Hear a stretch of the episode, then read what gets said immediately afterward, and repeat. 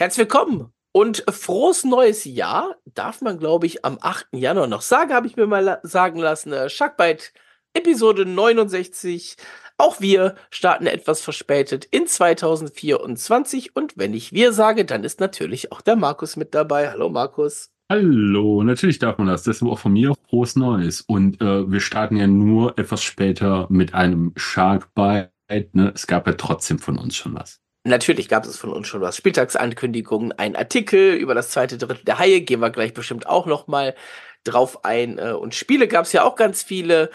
Ähm, sowohl bei den Profis als auch in der Jugend wurde letztes Wochenende schon wieder gespielt. Da guckt man natürlich auch drauf. Und ja, bei den Haien die letzten ähm, zweieinhalb Wochen dann jetzt so ab Weihnachten, die muss man sich natürlich nochmal angucken. Dazu, was ist in der Zeit in der DEL passiert. Ähm, wie sieht's aus am nächsten Wochenende? Was sagen wir zu Petzilov? Ähm, die Strafe gegen Moritz Müller ähm, und so weiter und so fort. Ähm, am Ende haben wir auch noch ein bisschen PK und, ähm, und O-Töne. Mindestens vom letzten Heimspiel der Haie, vielleicht sogar von den letzten beiden. Äh, müssen wir mal gucken, ob das dann wirklich noch interessant ist oder eben nicht. Aber ein bisschen was ist auf, hin auf jeden Fall hinten noch dran. Und wir starten wie immer den Anfang mit der Jugend. Auch die haben den Start aus der Winterpause geschafft, aus der Weihnachtspause. In der U20 Top Division gab es ein Heimwochenende für die Junghaie gegen den EV Landshut. Das Spiel am Samstag mit 4 zu 2, das am Sonntag mit 5 zu 2 gewonnen und damit in der Tabelle weiterhin auf Rang 1, 9 Punkte Vorsprung vor Berlin, 15 Punkte vor Düsseldorf und Köln-Berlin, die gehen so ein bisschen vorne weg. Danach relativ enges Mittelfeld zwischen 3 und 5 und hinten dran Schwenningen, Regensburg und Krefeld, die fallen so ein bisschen hinten runter ab. Ist allerdings jetzt relativ egal, weil genau die acht Teams, die sind qualifiziert und zwar für die Division 1 für nächstes Jahr und für die Playoffs dieses Jahr. Also die spielen wirklich erstmal nur um die Platzierung in dieser Gruppe. Und bei der U17 gab es ein äh, Split Weekend. Einmal war ein Spiel in Köln am Samstag das Ganze. Ähm, jetzt bin ich irgendwo in die falsche Gruppe gekommen. Kleinen Moment. So, da, Meisterrunde sind wir doch. Ähm, am Samstag, genau, Samstag war in Iserlohn, das haben die Junghaie mit 5 zu 1 gewonnen. Rückspiel am Sonntag dann in Köln, das ging mit 5 zu 4 im Penalty-Schießen an die Gäste aus Iserlohn. Bringt die Junghaie in der Tabelle auf Rang 7, allerdings mit zwei Spielen weniger als alle Teams, die davor sind.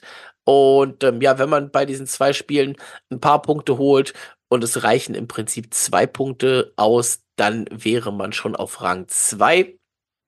Und das sollte machbar sein. Von hinten kommen dann noch ebenfalls mit weniger Spielen. Das ist so eine, so eine kleine Gruppe mit weniger Spielen. Äh, Köln 16 Punkte, Düsseldorf 15 Punkte, Berlin und Landshut 13 Punkte. Wenn die ein paar Punkte mitnehmen, dann gehen sie alle vorne rein. Und das ist ja eine 14er Runde. Da gehen dann tatsächlich nur die ersten acht in die Playoffs. Das sollte aber für die Junghaie am Ende drin sein schauen wir natürlich noch auf die nächsten Wochenende, beziehungsweise auf das nächste Wochenende. Da haben wir dann die U20. Äh, ähm, die U20, so, da am nächsten Wochenende. Rückspielwochenende in Landshut am Samstag und am Sonntag. Dann sind die Sp vier Spiele gegen Landshut innerhalb von zwei Wochenenden rum. Und die U17, die spielt am Samstag zu Hause gegen Ingolstadt und ähm, ja, bei so einer weiten Reise weiß man eigentlich immer ganz genau, wenn am Samstag zu Hause, dann auch am Sonntag. Sonntag dann allerdings leider schon um 12 Uhr, ähm, weshalb ein Doppel aus Jugend und Profis danach leider nicht möglich sein Wieder wird. Wieder mal nicht möglich. Wieder ist. mal nicht möglich sein wird, genau. Aber das ist dann eben so, da kann man vielleicht unten in der KA2 noch das erste Drittel sich angucken, ähm, 12 bis halb eins und dann geht man hoch, kommt zum Warm-up rein, äh, hat das Intro und dann das Spiel der Profis. Soweit zur Jugend, wobei Markus, man könnte vielleicht noch mal anhängen, wenn wir gerade schon bei der Jugend sind. Ne? Die U20-Weltmeisterschaft ist vorbei. Der haushohe Favorit äh, vor dem Turnier. Die USA haben das Turnier auch gewonnen in Schweden gegen den Gastgeber im Finale. Und die U20 des DEB hat den Abstieg vermieden ähm, im Relegationsspiel gegen Norwegen. Ein Sieg. Ach und Krach, sagen wir mal. Ein so, Sieg ne? in Overtime mit Ach und Krach. Ähm, war ein guter Start ins Turnier mit zwei sehr guten Spielen, mit einem Sieg gegen Finnland, mit einem relativ guten Spiel gegen Schweden, auch wenn es dann am Ende, ich glaube, 0-4 ausgegangen ist oder so. Nee, 0-5. 0-5 sogar am Ende, genau. Ähm, ja, und Knackpunkt wahrscheinlich die Niederlage gegen Lettland, die es dann gab. Äh, das war ja der Konkurrent um den letzten Platz in der Gruppe. Da ist man dann wirklich eingebrochen. Das einzige Mal, dass man wirklich so eingebrochen ist im Turnier, ähm, hat das Spiel mit 1 zu 6 verloren. Und äh, somit auch. Ja, ich glaube, wir haben am Ende hinten raus noch eins gemacht. Ne? Reichte aber nicht, um den Dreiervergleich äh, zwischen Finnland, Lettland und Deutschland nicht als letzter dann abzuschließen und das eben in die Delegation mitzugehen.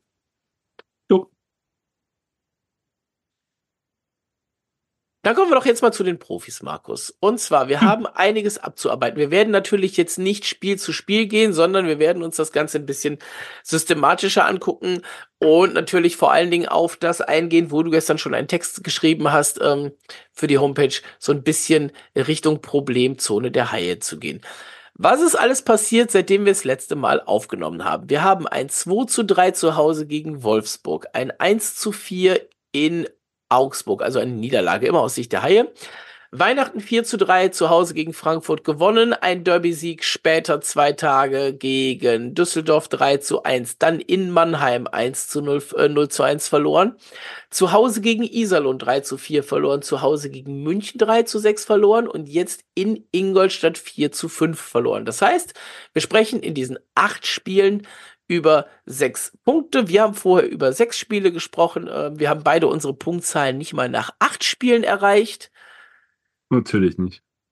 Mehr muss man zu unseren Tipps äh, von vor Weihnachten gar nicht wissen. Ich glaube, die waren alle so ein bisschen Glühwein geschwängert, ne?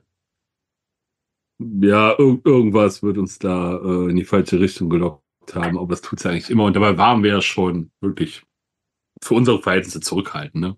Ja, ich weiß nicht, ich glaube ich nicht so ganz, aber du schon eher, ja. Ja, ich hier und eher. Ich glaube, ich war so irgendwie bei zehn Punkten oder so, oder maximal zwölf. Von daher, ähm, ja, aber wie man sieht, äh, auch das hat nichts gebracht.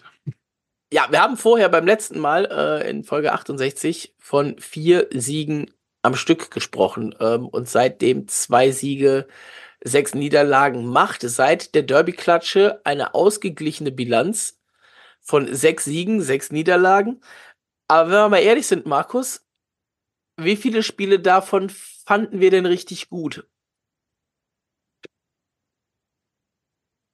Seit der Derby-Niederlage? Seit der Derby-Niederlage. Ganze zwei.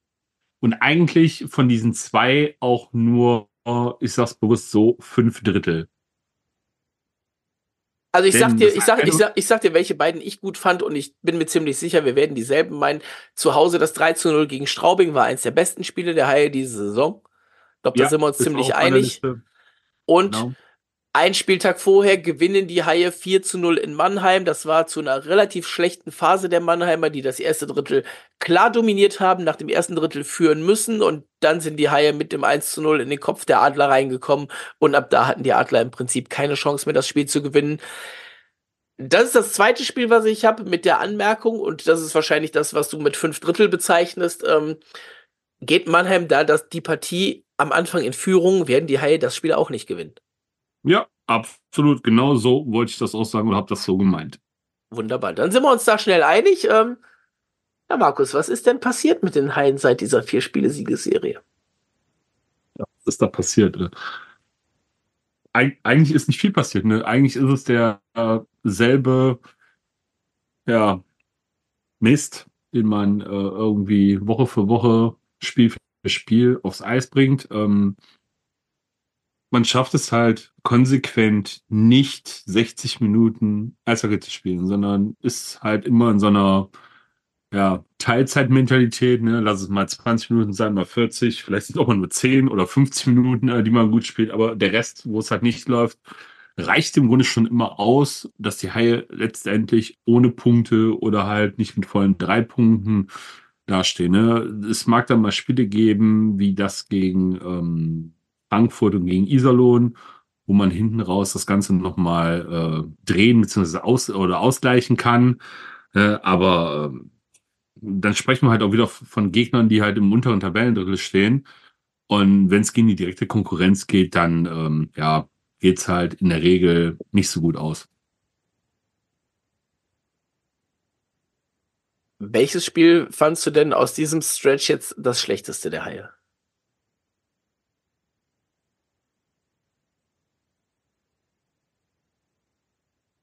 Also Spiele in Augsburg sind irgendwie immer, ja, weiß ich nicht, schwierig. Ähm, generell hat mir von all den Spielen das Spiel in Augsburg am wenigsten gefallen. Ähm, ich fand, ich fand aber, wenn, wenn man das jetzt mal nicht nur auf die ganze Spielzeit also nicht auf die ganzen 60 Minuten reduziert, sondern auch so auf einzelne Phasen, ähm, fand ich jetzt äh, vor allen Dingen das vorletzte Spiel gegen München zu Hause, das zweite Drittel, das war ja sowas von katastrophal. Also, das äh, kannst du fast gar nicht in Worte fassen.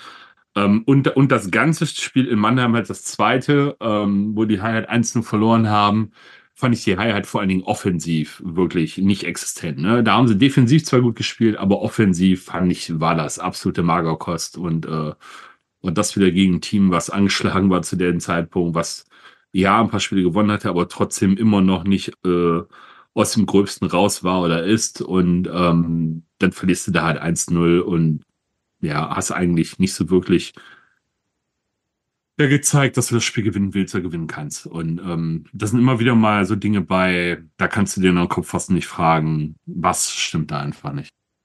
Nimmst du mir meine Frage schon vorweg? Ich wollte eigentlich gefragt haben, als nächstes, äh, war vielleicht das 0-1 gegen Mannheim offensiv das Schwächste von den Haien in dieser ganzen Zeit? Hast du jetzt schon wunderbar beantwortet. Ähm, ich meine, wir wissen das ja selbst. Ne? Du hast es gesagt, Mannheim angeschlagen, minus sechs Spieler in der Partie gewinnen das mit 1 zu 0, weil sie gut hinten drin stehen und vorne hilft halt irgendwann der liebe Gott.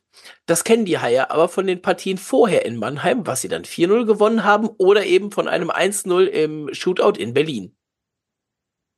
Ja, das waren ja zwei Spiele, wo die Haie so personell angeschlagen waren. Was mich allerdings wurmt daran, war, dass das 1 zu 0 der Haie in Berlin oder das 4 zu 0 der Haie in Mannheim, da waren die Gegner beide, zumindest in Mannheim bis zum, bis zum ersten Tor der Haie, ja, schon klar, haben wir eben gesagt, aber die waren ja dermaßen überlegen und das habe ich bei den Haien gegen so ein angeschlagenes Mannheimer Team sowas von vermisst. Ja, man hat halt keinen Druck gemacht, kein, kein Tempo ins Spiel gebracht und hat es vor allen Dingen gar nicht geschafft, die, äh, die, äh, die Scheibe vors Tor zu bringen ne, und in den gefährlichen äh, Positionen mal Abschlüsse zu generieren. Und das ist halt das, was, was einen immer wieder zum Haare raufen zwingt, wo man sich fragt, warum zum Henker können die Haie nicht einfach mal ihre Spielweise so anpassen, dass sie gegen Gegner, die Defense, die versuchen, die, die Zone vorm Tor dicht zu machen, dort auch mal die Gegner aus der Zone rauslocken, in, ins Laufen bringen, die Scheibe laufen lassen und dann noch gefährliche Abschüsse generieren lassen. Das kriegen die einfach nicht hin. Und äh, Sie wissen ja selber, wie man das erfolgreich macht. Du hast gerade schon ähm, die, die, Beispiele dafür genannt, ne? Aber da muss man doch auch die Mittel dagegen kennen, wie man das äh, Ganze mal auseinanderziehen kann. Und das kriegen die halt einfach nicht aufs Eis gebracht. Quizfrage. In diesem Zeitraum der Haie ab ähm, unserer letzten Aufnahme, also im Prinzip ab der Partie gegen Wolfsburg, bis zum heutigen Tag sind es acht Spiele gewesen. Auf welchem Platz stehen die Haie in der Tabelle dieser acht Spiele? Ja, acht Spiele. Auf welchem Platz? Äh, ja. Wir haben, was haben wir denn? Eins, zwei, zwei Siege. Wir haben sieben Punkte. Ein, eine Niederlage nach Penalties. Äh, auf welchem Platz stehen die Haie denn? Platz zwölf. 13. 13 sogar, guck mal. 13 sogar. Schlechter nur Frankfurt. Die haben sich äh, heute vom Trainer getrennt. Ähm, ich mache jetzt keine Trainerdiskussion auf, weil ich brauche sie eigentlich nicht aufmachen, weil die darf noch nicht wieder geschlossen sein, nachdem wir das letzte Mal gemacht haben. Nicht bei den Resultaten. Ne, das ist ein, das ist ein ongoing process. Das muss rattern an der Gummersbacher Straße. Das muss in den Köpfen der richtigen Leute, muss sowas ankommen. Weil, und siehe dein Artikel von gestern, äh, die Schwächen der Haie sind ja bekannt. Ja, und nicht erst seit gestern und nicht erst seit, seit äh, ja. unserer letzten Aufnahme, sondern ähm, wie ich es halt versucht habe, mal zusammenzufassen, eigentlich existiert diese Problematik. Ich lasse jetzt mal die paar Spiele aus der Saison 1920 außen vor, seit der Saison 2021. Ja, aber wir gucken uns auch da mal die letzten acht Spiele an, weil das hast du natürlich in deinem Artikel nicht gemacht. Du hast die letzte, äh, du hast die ganze Saison angeguckt. Ja. In diesen letzten acht Spielen sind die Haie das schlechteste Team im zweiten Drittel. Nicht nur was die, was die Differenz angeht, ähm, sondern auch bei den anderen relativ weit hinten drin. Drittschlechtestes Team der eigens erzielten Tore und demnach dann, wenn es schlecht, die, die schlechteste Differenz ist, musst du fast schon die meisten Tore kassiert haben. 13 an der Zahl. 4 zu 13 minus 9. So schlecht ist kein anderes Team in diesem Zeitraum. Mannheim mit minus 7 ähm, sind dann noch mal in der Nähe. Die haben aber auch wirklich eine schwere Phase. Mannheim hat dafür ein ganz, ganz starkes erstes Drittel, stärkstes erstes Drittel der Liga mit einer plus 8. Andersrum die Haie mit dem stärksten letzten Drittel, auch in diesem Zeitraum in der Liga mit einer plus 6 und das, was du eben gesagt hast, ne, das kann mal helfen gegen Frankfurt, schlechtestes Team überhaupt in dieser Zeitspanne, gegen Iserlohn immerhin noch einen Punkt geholt und es funktioniert halt im Zweifelsfall nicht gegen München. Ja, und das hat man halt auch bei, bei dem Spiel ganz klar gesehen, ne? Ähm, das ist ja habe ich eben sonst gesagt, dass mir das zweite Drittel gegen München ganz besonders schlecht gefallen hat. Ja. Und äh, wenn du halt dann aus dem zweiten Drittel rausgehst, du hast halt eins zum ersten Drittel geführt, ne? Und gehst aus dem zweiten Drittel raus dann mit einem 1 zu 4, ja.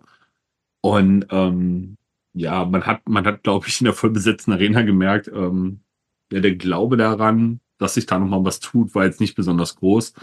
Äh, es gab dann das relativ, ich nenne es ja relativ frühe, ne, 2 zu 4. Ja was aber dann relativ schnell äh, auch schon wieder von München gekontert worden ist, ähm, durch ein echt stark rausgespieltes 2 zu 5 und spät sind da aber die Messer dann halt gelesen. Und ähm, da weißt du halt ganz genau, wenn du halt keinen Gegner hast, der sich im letzten Drittel, naja, ich sag mal, nicht unbedingt darauf ausruht auf dem Vorsprung oder ihn nur verwaltet, sondern auch aktiv mitspielt und was macht und dagegen spielt, ne, dann kommen die Haie halt auch nicht mehr ins Spiel zurück.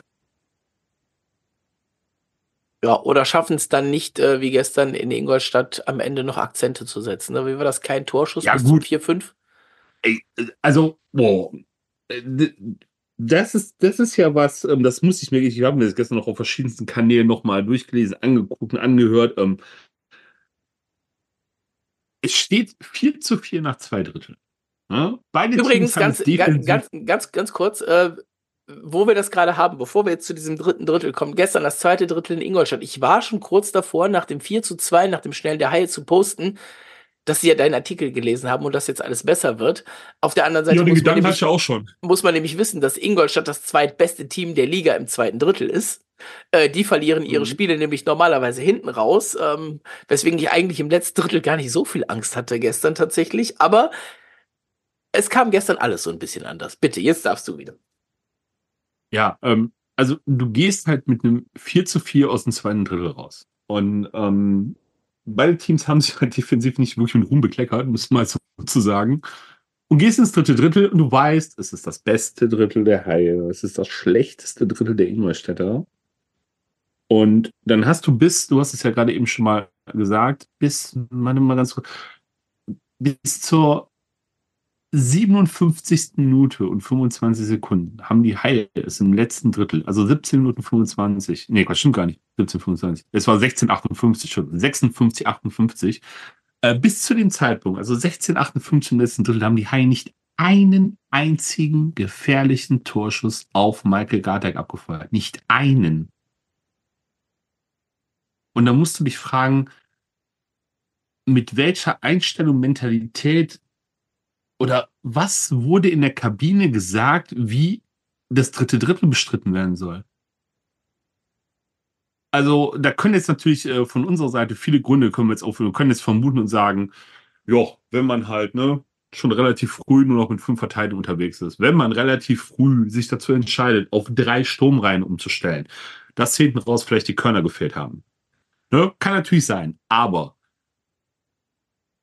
da muss ich auch wieder anmerken und sagen, so, ja, ist ein bisschen selbstverschuldet, ne? Ähm, also, dass man zumindest auf drei Sturm reingegangen ist, weil welchen ja. Grund gab es dafür? Ich habe jetzt, hab jetzt keinen gesehen. Ähm, also wenn das der Fall gewesen, dass einem deswegen die Körner gefehlt haben, so gut, dann hat man es sich selbst zuzuschreiben. Ähm, hinten raus sind es dann noch, glaube ich, fünf Torschüsse geworden in den letzten drei Minuten, zwei Sekunden, äh, die noch auf der Uhr waren. Aber ähm, so rein gar nichts offensiv zu produzieren im letzten Drittel. Also da fehlt mir ja jedes Verständnis für. So jedes Verständnis. Und man kennt es halt von den Spielen eigentlich, dass sie halt im letzten Drittel immer noch einen Zahn zulegen können. Das war ja gestern überhaupt nicht.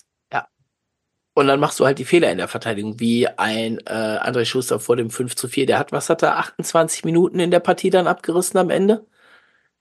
Äh, ich glaube ja. Ich muss mal eben kurz. Ich meine, so, so, round, so roundabout 28 Minuten äh, war auf jeden Fall der Haie-Verteidiger mit der meisten Spielzeit ähm, gestern es war, mal wieder. Es, war, es waren 27, 40 am Ende. Ja, ja da sind wir doch bei knapp 28. Kommt, das, äh, die 20 Sekunden schenke ich ihm. Ähm, ja, passiert dir so ein Ding, wenn du nur 15 Minuten gespielt hast, weil du mit sechs Verteidigern ordentlich durchrotieren kannst mit vier Reihen? Ähm, ich bin geneigt sagen, ja, es passiert ihm trotzdem. Denn äh, da habe ich jetzt auch schon wieder über mehrere Kanäle mich zu geäußert oder auch meinen Senf zugegeben. Und ganz ehrlich, ähm, diese Pässe, die André Schuster aus der eigenen Verteidigungszone rausspielt, ähm, die kommen hin und wieder an. Ich sage bewusst hin und wieder. Denn im ersten Drittel sieht man, so, gehen wir noch mal kurz zum Münchenspiel zurück, da kamen diese Pässe relativ gut und zügig an den Mann und äh, das auch äh, in in hoher Stückzahl. Äh, ab dem zweiten Drittel war das so gut wie gar nicht mehr der Fall. Und das hat halt dann auch wieder damit zu tun, dass die gegnerischen Trainer das Spiel der Haie lesen und sich Videos angucken und dann wieder was ändern in ihrem eigenen System. Ne? Dann wird ein Stürmer halt äh, entsprechend zwischen roter Linie und blauer Linie Richtung Heildrittel schön platziert. Äh, der ist quasi dann der, beim American Football nennt man schön den Spy, der nur auf solche Dinge wartet und dann dazwischen geht, äh, den Pass abfängt und direkt den Gegenangriff oder halt äh, sogar das Tor halt entsprechend dann dadurch einleiten kann. Und André Schuster steht immer, meiner Meinung nach, dann tief in der Rundung drin, wenn er diesen Pass spielt. Der wird an der blauen Linie kurz dahinter abgefangen. Ne? Alle Haie sind in der Vorwärtsbewegung. Er selbst ist auch aus der Position, kann gar nicht mehr rechtzeitig vors Tor zurückkommen. Und dann resultieren halt so Dinger dann daraus. Und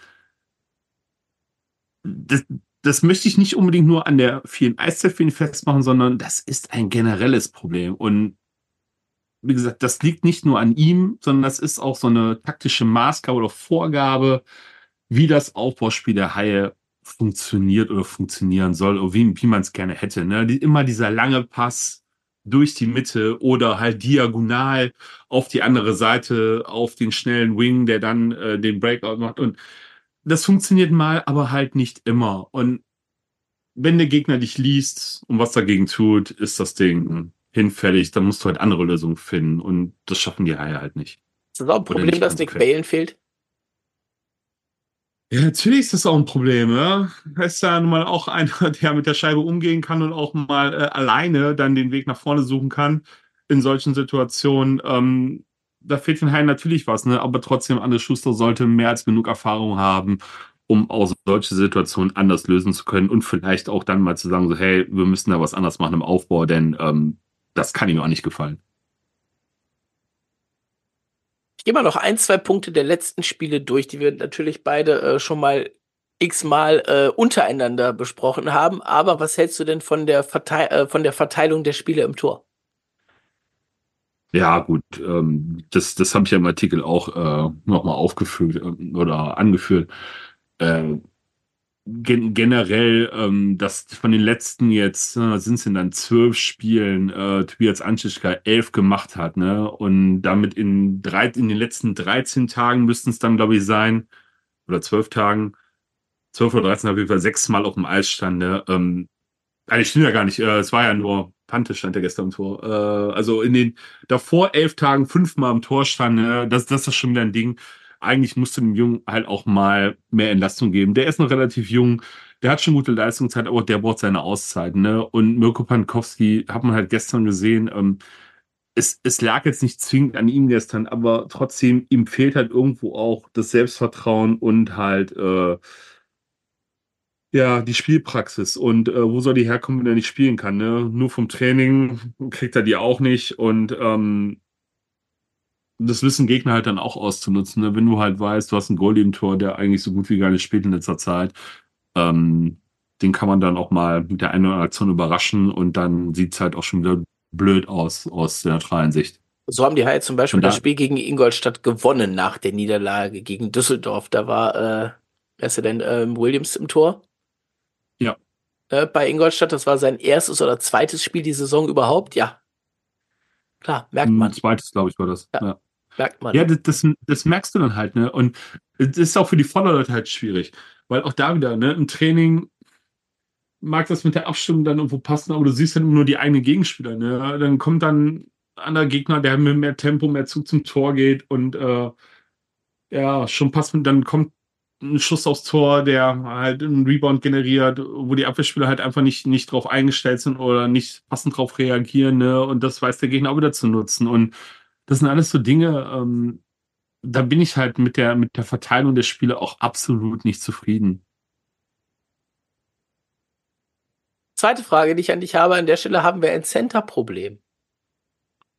Ich, mhm. werde das, ich werde das mit zwei, mit zwei Sachen einmal kurz anfüttern. Zum einen äh, Bully-Statistik. Der einzige etatmäßige Center der Haie, der eine positive Bully-Statistik hat, ist Louis-Marc Aubry. Mhm. Alex Grenier spielt zwar unfassbar viele Bullies auch, hat dementsprechend auch eine gute Statistik, aber er spielt halt nur die Bullies. Er spielt nicht auf Center, das macht normalerweise dann Gregor McLeod. Und sowohl McLeod als auch Wohlgemut, als auch ein Van Karlstar, als auch ein McIntyre haben alle eine negative Bully-Statistik. Und jetzt kommt der Punkt, den ich ähm, noch viel schlimmer finde. Bis auf Gregor McLeod haben alle Center der Haie eine negative Plus-Minus. Ja, das sind jetzt halt, halt äh, schon, schon zwei Dinge. Also das, das mit der, mit der Buddy-Bilanz von Gagger McCloud, ich glaube, das haben wir ja direkt äh, nach seiner Verpflichtung auch im Artikel geschrieben, dass das halt ein Punkt ist, ähm, den es bei ihm zu beachten gilt und äh, setzt sich halt das fort, was wir halt auch erwartet haben, ne? dass die Bully-Quote unter 50 Prozent liegt und ähm, dass halt Alex Grenier dort eigentlich derjenige ist, der ihm ja, die Last am Bullypunkt eigentlich abnehmen müsste. Und äh, die Bullies, die er halt spielt, gewinnt er halt in der Regel alle. Weil er steht halt bei, was steht er bei 56 Prozent, ne? Und äh, ja. Louis Marco Brie steht bei 54 Prozent. Also ja. die beiden kannst du mal, mal außen vor erheben. Ne? Muss man, darf man nicht vergessen, hier ein Jason Bass zum Beispiel, ne? Der hat jetzt zwar nur, ich glaube, 49, 49 Bullies gespielt, genau, hat aber von diesen 49 Bullies 61 Prozent der Bullies gewonnen. Ne? Ja. Ähm, das wäre halt auch noch eine Option, so wie es Grenier in der Reihe spielt, dass es äh, Bast halt auch tun könnte, weil äh, gut, David McIntyre steht bei knapp unter 50 Prozent, der spielt ja in der Regel, wenn Jason Bass fit ist, ne, spielen ja in einer Reihe, aber wenn wir mal so durchgehen, also von David McIntyre, ähm, klar, alle waren letzte Saison, glaube ich, ziemlich überrascht über seine Leistung, die er gebracht hat, ne? Und ähm, sind ja. das dann dieses Jahr auch wieder? Ja, ja, ja. Ne, man hat wahrscheinlich an der einen oder anderen Stelle jetzt äh, auch wieder was von ihm erwartet und ähm, diese Saison läuft es halt so gar nicht und dann ziehe ich wieder die Karte und sage, es ist dieses eine Jahr zu viel. Äh, auch wenn die letzte Saison so gut war, ähm, diese Saison kommt er einfach. Ich muss es so sagen, wie ein Alexander Oblinger es hier getan hat, dem Spiel nicht mehr hinterher. Ne? Nichts gegen Alex Oblinger, super Kerl, super sympathischer Kerl. Spielt in Augsburg seine Rolle auch wieder echt klasse. Die Leute lieben ihn. Er hat Spaß am Spiel. Er gibt alles. Er haut sich überall rein. Ne? Aber David McIntyre, von dem, was die Haie eigentlich spielen wollen, ist das überhaupt nicht sein Spiel. Und ähm, da muss ich ganz ehrlich sagen, passt. Es hat, es hat vor der Saison für mich schon nicht gepasst und zeigt sich jetzt während der ganzen Saison bisher auch, äh, dass das keine gute Entscheidung war, ihn zu halten. Ja, wir hatten ja mal dieses Anführer- und Arbeiter-Thema und weiß noch, dass wir uns da auch auf McIntyre gestürzt haben. Ähm, Was es für mich wieder zeigt, ähm, welchen, welchen Stellenwert er allerdings im Trainerteam noch haben wird, ist, dass du halt eine funktionierende Reihe vor der Verletzung von Robin van Kalster äh, mit Wohlgemut van Kalster Storm auseinanderreißt und einfach nur McIntyre dazwischen stellst, um den Versuch ans Laufen zu bringen und damit eine ganze Reihe wieder tot machst, ne? Ja, und es hat auch überhaupt nicht funktioniert, ne? Ja, meine ich ja, genau. Du machst eine ganze Reihe wieder und, tot. Ja, und ja, schwierig, schwierig. Was war das, was war das andere nochmal? Das eine waren die Bullies, das andere war. Äh, die Plus-Minus. Also. Mac, äh, McLeod weit vorne weg als äh, bester High mit plus 13, ne? aber ansonsten die anderen Center sind so ziemlich die einzigen Minusspieler der Haie, die Relevanz haben. Ähm, handelt Prof Lindner, ja, die haben auch eine schlechte Plus-Minus, die lasse ich da aber mal außen vor. Das ist eben die Rolle, die sie haben im Zweifelsfall und ähm, ja, dass sie halt meistens in der vierten Reihe spielen. Nick Bale mit der Verletzung, ähm, auch mit einer Minus 7. Aber wie gesagt, ansonsten sind es rein die Center der Haie, Van Kalster, McIntyre, Aubry mit einer negativen Plus-Minus. Ja, ähm, also, also generell mal also Louis Marc Aubry, dass der mit einer, Plus, äh, mit einer negativen Bilanz rumläuft, ähm, ja, das ist schon äh, schwierig, so als Top-Center. Ähm, mal gucken, wo liegt denn Kamera? Kamera, die glaube ich bei. Bei plus 5. 5. Tucson liegt bei plus 2. Dann hast du einen Ubri, der mit minus 4 ähm, zu haben, da steht, ne, kann man wieder sagen, so ja, wahrscheinlich schlecht gewechselt, die anderen haben gut gewechselt. Keine ja, oder aus der Zeit, in der er nicht mit Kamera und Tucson, sondern mit, äh, mit Prof Storm gespielt hat oder sowas, ne? Ja, kann natürlich auch daraus resultieren, ne? aber hm, dürfte bei einem Top Center eigentlich nicht der Fall sein. Zeigt dann aber auf der anderen Seite vielleicht auch, dass die Reihe ähm, also wenn die Top 3 zusammenspielt, auch nicht das Niveau hat, was sie letzte Saison hatte. Ähm, ja, David McIntyre, ähm, gut, hab's ja gerade schon gesagt, ähm, da, da steht er eigentlich mit, mit minus drei noch relativ gut da. Ähm, aber man muss ja mal gucken, da steht bei plus, also bei individuell gesehen, der plus neun und gegenüber steht minus von zwölf. Äh, also ja. man könnte jetzt sagen, äh, viele Tore kassiert die Reihe nicht, wo er spielt, aber da kommt doch offensiv nichts. Das ist halt dann, das ist halt das Gegenproblem. Ne? Und äh, Robin van Kalster, der halt mit der Minus 1 da steht, ähm, ja, als junger Spieler, vierte Reihe, Center, äh, bei acht Toren, eigenen Toren auf dem Eis und nur bei neun Gegentoren, da kann man auch wieder sagen, so, das ist eigentlich meiner Meinung nach voll im Soll, weil er kassiert nicht wirklich mehr als äh, als die Reihe produziert oder die Situation, wo er auf Weise produziert, ne? Und da sage ich mal, das ist im Rahmen, aber bei den anderen halt, ähm, ne? bei Aubry die 27 Gegentore, die da zu Buche stehen, das ist halt das, wo ich mir denke, so, das, das, das ist ein Problem. Ja. Ähm, ist eins, warte, jetzt muss ich ganz kurz gucken, jetzt bin ich in der falschen Tabelle gerade drin. Äh, wo habe ich sie denn? Da, da müsste es doch dabei sein, ne? Nee, ach, ich finde es gerade nicht schade. Komme ich vielleicht nächstes Mal drauf. Äh, Shots, nicht Shots on Goal, sondern äh, Shot Percentage. Da, Schussquoten, da. Da bin ich doch. Unter 10% bei den Haien, ist aber noch mit 9,71% so im Rahmen, auch wenn die Haie natürlich eins der Teams sind, die am häufigsten aufs Tor schießen. Sie treffen ja auch irgendwann dann wenigstens, ne? Ja, Viertbester Sturm, viertmeiste Schüsse, äh, das ist alles im Rahmen. Wärst du ein Prozent besser ähm, in der Statistik, hättest du wahrscheinlich den, den stärksten Angriff der Liga, so ungefähr. Ja. ja aber klar. Ähm, ja gut, aber auch da muss man noch ganz ehrlich sagen, ähm, das kann man jetzt wieder, wieder so ein bisschen aufbauen an diesen Drittelstatistiken. Ne? Wenn du halt siehst, wie viel Aufwand die Haie in den Heimspielen vor allen Dingen ne, im ersten Drittel betreiben, was dann an Ertrag dabei herauskommt, musst, musst ja nur das Spiel gegen ähm, Iserlohn hier zum Beispiel nehmen. Ne? Äh, du könntest im ersten Drittel locker führen, locker, und liegst halt 1-2 hinten. Ja. Du München hättest auch, auch gegen, gegen München hättest du auch nach dem ersten Drittel eigentlich führen müssen. Stattdessen gehst du mit einem 1-1 raus. Ne? Und da gibt es auch noch andere Spiele, wo die Haie eigentlich, ich glaube gegen Frankfurt auch, äh, wo du halt im ersten Drittel du marschierst halt los und gehst mit ordentlichem Tempo ins Spiel rein, aber es kommt halt zu wenig am Ende dabei raus. Ne? Und ähm, da könnte man so einen beruhigenden Vorsprung schon teilweise herausschießen. Dann wird vielleicht auch die Spielweise im zweiten Drittel haha, äh, eher zum Tragen kommen, dass man das äh, dann besser verwalten kann und ähm, ja, vielleicht nicht so viel einbüßen würde, aber nun, nun ja, dem ist ja nicht so. Hast du noch einen Punkt zu den letzten acht Spielen der Haie?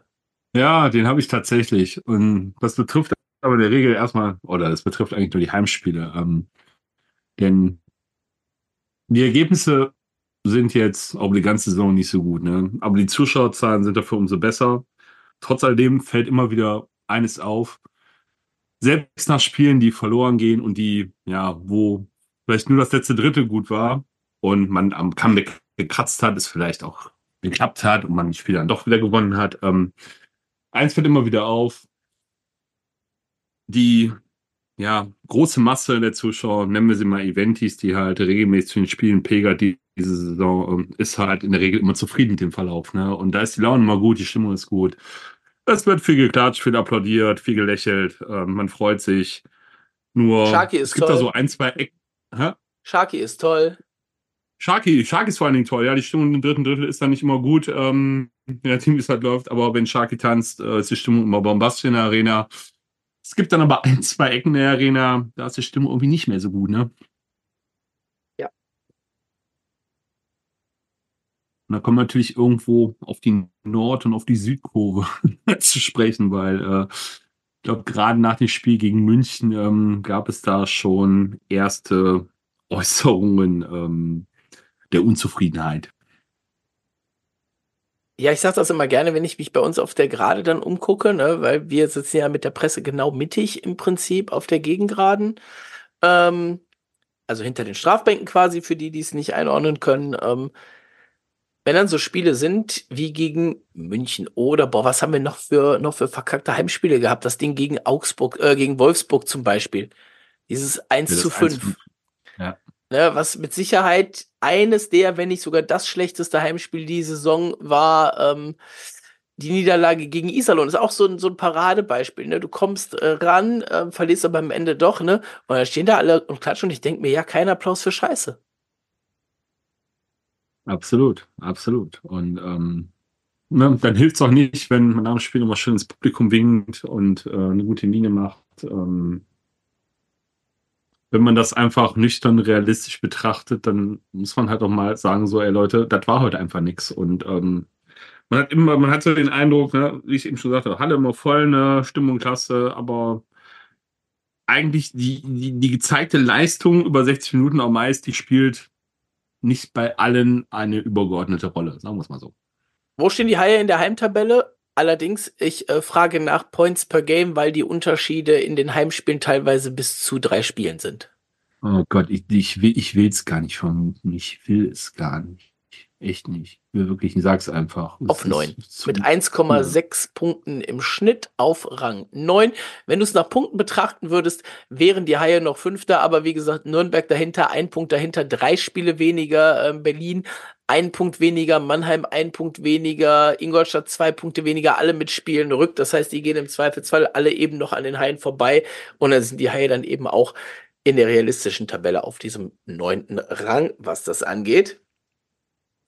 Mhm. Dann gucken wir doch mal weiter. Ähm, bevor wir zur Tabelle gehen, Markus, müssen wir aber natürlich noch über eine Sache von der gestrigen Partie in Ingolstadt sprechen. Die, äh, äh, die trug sich zu nach circa 60 Sekunden. Ja. Ähm, wir müssten jetzt mal zurückdenken an das äh, letzte Heimspiel der Haie gegen Ingolstadt.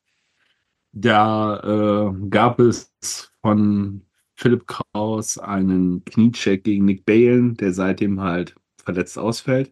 Ja, können wir gerne noch mal sagen. Mhm. Wir gehen immer noch davon aus, bis Anfang Februar ungefähr, bis er wieder spielen kann natürlich. Und äh, ja, gestern gab es dann nach etwas mehr als einer Minute dann eine Aktion von Moritz Müller gegen Philipp Kraus. Ähm, glaube, das hatte sowas von, also für den Außenstehenden, der es nur am Fernsehen betrachtet hat, äh, sah es für mich so aus wie äh, wie der Stier mit dem roten Tuch. Äh, Moritz Müller hat Philipp Kraus gesehen und sich äh, seine Chance erkannt und genutzt. Nein, das ist jetzt böse formuliert. Ähm, also ich will ihm da gewiss keine Absicht unterstellen. Ja. Äh, das Spiel ist so schnell, äh, es passieren in Sekunden so viele Sachen, aber es wirkte halt für den Zuschauer maximal unglücklich, ähm, auch wie der Check abgelaufen ist und wenn, wenn man dann den Check mal außen vor lässt und sich nur mal die Reaktion auf der Haiebank bei den Spielern anguckt, ne, dann hast du schon gemerkt, ähm, dass, glaube ich, durch den Kader oder die Spieler, die anwesend waren, hinweggingen, so nach dem Motto, tja, Herr Kraus, das haben sie sich selbst eingebrockt. Ich frag mal, ganz offen, fährt Moritz Müller den Check so, wie er ihn fährt, gegen jeden anderen Spieler in der Situation auch? oh Gott, das möchte ich nicht beurteilen, echt nicht. Also kann, kann ich so nicht sagen, ob der denn auch gegen andere so gefahren hätte oder nicht, weiß ich nicht. Weil das ist für mich, das ist für mich so ein, so ein, so ein entscheidender Punkt bei dem Ganzen, ne? Erkennt er früh genug, ist es Kraus und ja und gib ihm? Oder ist das einfach so, ey, da ist ein Spieler in der Nähe der Bande, der ist gut, den kann ich mit einem Check gut erwischen. Ähm, und dann kommen halt Faktoren zusammen wie, das hat Uwe Krupp gestern auf der Pressekonferenz nochmal gesagt, ja, der Stürmer ist im Vorwärtsgang, der nimmt den Kopf immer ein bisschen tiefer und dann siehst du als Verteidiger immer ein bisschen scheiße aus und genau so sieht das auch in der Wiederholung für mich aus. Der Kopf geht ein bisschen runter, er trifft ihn am Kopf, das ist eine Strafe, ähm, da brauchen wir gar nicht drüber zu diskutieren. Er hätte, also er, er zielt aber nicht unbedingt auf den Kopf, ne? Weil ansonsten hätte er es wahrscheinlich anders gemacht als so. Sonst wäre der Check wahrscheinlich eine Runde höher angesetzt gewesen. Also, also ganz, was wir definitiv festhalten müssen, ne? Das war jetzt kein Headshot oder eine richtig dreckige Aktion, so wie wir es in der Liga schon von anderen Spielern gesehen haben, ne? Also, das auf jeden Fall nicht. Aber ich müsste jetzt, abgesehen vom Münchenspiel, glaube ich, lange überlegen, dass Moritz Müller in einem Spiel einen derartigen Check gefahren hat. Weil ich glaube, in München gab es eine Situation, irgendwann, glaube ich, mal im zweiten Drittel, wo er einen etwas härteren Check gefahren hat, so um halt ein bisschen so, glaube ich, aufmerksam zu machen, so, ey Leute, wir müssen was tun. Ja, und dass, dass er jetzt etwas Vergleichbares dann halt schon nach einer Minute im Spiel in Ingolstadt fährt, das, das ist mir so, bleibt mir so ein bisschen hängen, wo ich sage, wann hast du das das letzte Mal so gesehen? Und ähm, dass du vor Dingen auch ich will ihm ja nichts vorwerfen, ne, aber auch für mich so energisch in diesen Check reingeht, ne? Wie nochmal noch mal gesagt, das war nichts zielgerichtetes gegen den Kopf. Es war halt ein harter Check, den er gefahren hat. Und das, da passieren so viele Dinge, habe ich auch schon gesagt, in, in Sekundenbruchteilen. Ähm, dann geht der Kopf halt ein bisschen runter oder du fährst halt ein bisschen gebeugter Position und Mo hat eigentlich die Intention, meiner Meinung nach einfach nur den Check zu fahren und dann ja knallt es halt entsprechend. Und schwierig zu beurteilen. Ne? Ähm, das Schiedsgericht hat ihn ja jetzt zu äh, drei Spielen Sperre verurteilt. Ja. Ähm, und Im das Rahmen ist halt der Punkt, der mich, der mich aber so ein bisschen daran stört. Weil ich versuche es jetzt mal aus äh, meiner Sicht jetzt nicht, nicht neutral zu formulieren, sondern einfach so aus der Sicht von jemand aus einem anderen Verein vielleicht, der das Ganze halt sieht, der jetzt die Situation vergleicht äh, mit Kraus ne, gegen Balen. Kraus ist damals für zwei Spiele gesperrt worden und Moritz Müller wird jetzt für diese Aktion für drei Spiele gesperrt. Ne? Ähm, da können wir jetzt wieder drüber reden. Alle sagen dann, ja, geht aber zum Kopf, völlig gerechtfertigt und so. Ja, gut. Aber Kraus, sind, wir nicht, äh, sind, sind wir nicht bei 2 plus 1? Weil stand sich irgendwo, dass Moritz Müller ja als Wiederholungstäter gilt und deswegen da ein ich, Spiel mehr hat? Ich, ich weiß jetzt nur von drei Spielen, wie die genaue Definition ist. Dann da weiß ich jetzt nicht, ob es zwei plus eins sind oder was es auch immer ist, keine Ahnung. Im Endeffekt sind es halt drei Spiele und kommen wir dann wieder so zum Punkt zu sagen, ja, es ist eine Aktion gegen den Kopf, deshalb sperren wir ihn drei Spiele, aber die Aktion, der Kniecheck, äh, wo ein Spieler dann für mehrere Monate ausfällt, ähm, ja, das ist dann zwei Spiele und äh, könnte ja auch unbeabsichtigt gewesen sein oder einfach nur ein Unfall gewesen sein. Und da fehlt mir irgendwie so ein bisschen die Verhältnismäßigkeit in der ganzen Angelegenheit. Ne? Also ja gut, die fehlt, bei, die fehlt bei DL-Strafen dieses Jahr ja komplett. Ne? Also da brauchen ja, wir mal, wenn ja, wir das fast jetzt aufmachen, dann haben wir mal einen eigenen Podcast zu, Markus. Ja, ich weiß. Schiedsrichter gibt es ja immer noch das Thema. Ähm, ja, aber das sind halt auch so Dinge, worüber man mal reden kann, muss, sollte und äh, was man nicht, nicht äh, außen vor lassen darf. Und deswegen tue ich mich so ein bisschen schwer mit dem Strafmaß im Endeffekt. Ja, wir haben es gestern äh, ja schon mal untereinander gesagt, zwei bis drei Spiele, so direkt nach dem Check ähm, haben wir da geschrieben, es sind jetzt am Ende die drei Spiele geworden. Wie gesagt, so, wenn ich es richtig irgendwo gelesen habe, dann wegen einer Aktion aus der letzten Saison, ähm, die wir da hatten, deswegen noch Wiederholungstäter ähm, und eben das eine Spiel mehr. Ist dann jetzt, wie es ist. Ähm, kommen wir, bevor wir, wie gesagt, gleich zu DL-Themen kommen, bleiben wir jetzt bei den Haien. Ähm, kommen wir zum nächsten Punkt. Das tut der Haie-Defensive ja auch nicht gut, wenn da jetzt noch einer ausfällt. Und bevor wir jetzt auf den Punkt Patrick Seeloff dann nochmal so ein bisschen eingehen, lieber Mo, äh, solltest du das hören, und wenn nicht, dann schreibe ich dir einfach nochmal. Ne? Wenn du Bock hast, darüber mal zu sprechen oder generell äh, uns beiden nochmal versuchen, noch ein bisschen mehr Eishockey beizubringen, dann darfst du dich gerne bei der Partie am Sonntag gegen Schwenningen, weil da bist du auf jeden Fall noch gesperrt, ähm, gerne zu uns setzen auf die Pressetribüne. Wir würden uns freuen. Ja, wir würden uns sehr freuen. Weiter. Wie gesagt, äh, Patrick Seeloff, neu verpflichtet von den Haien, ähm, kennt sich hier aus, hat eine ganze Saison hier gespielt.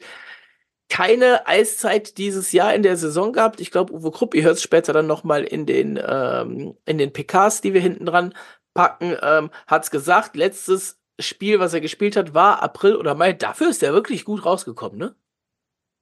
Ja, überraschend. Also äh, hätte ich jetzt echt nicht mit gerechnet äh, bei, bei so einer langen Pause. Aber der hat sich sofort gut eingefunden, hat in seinem äh, Debütspiel gegen München eine richtig gute Figur gemacht, äh, hatte auch gute Aktionen dann dabei und wie gesagt, hat mich wirklich positiv überrascht.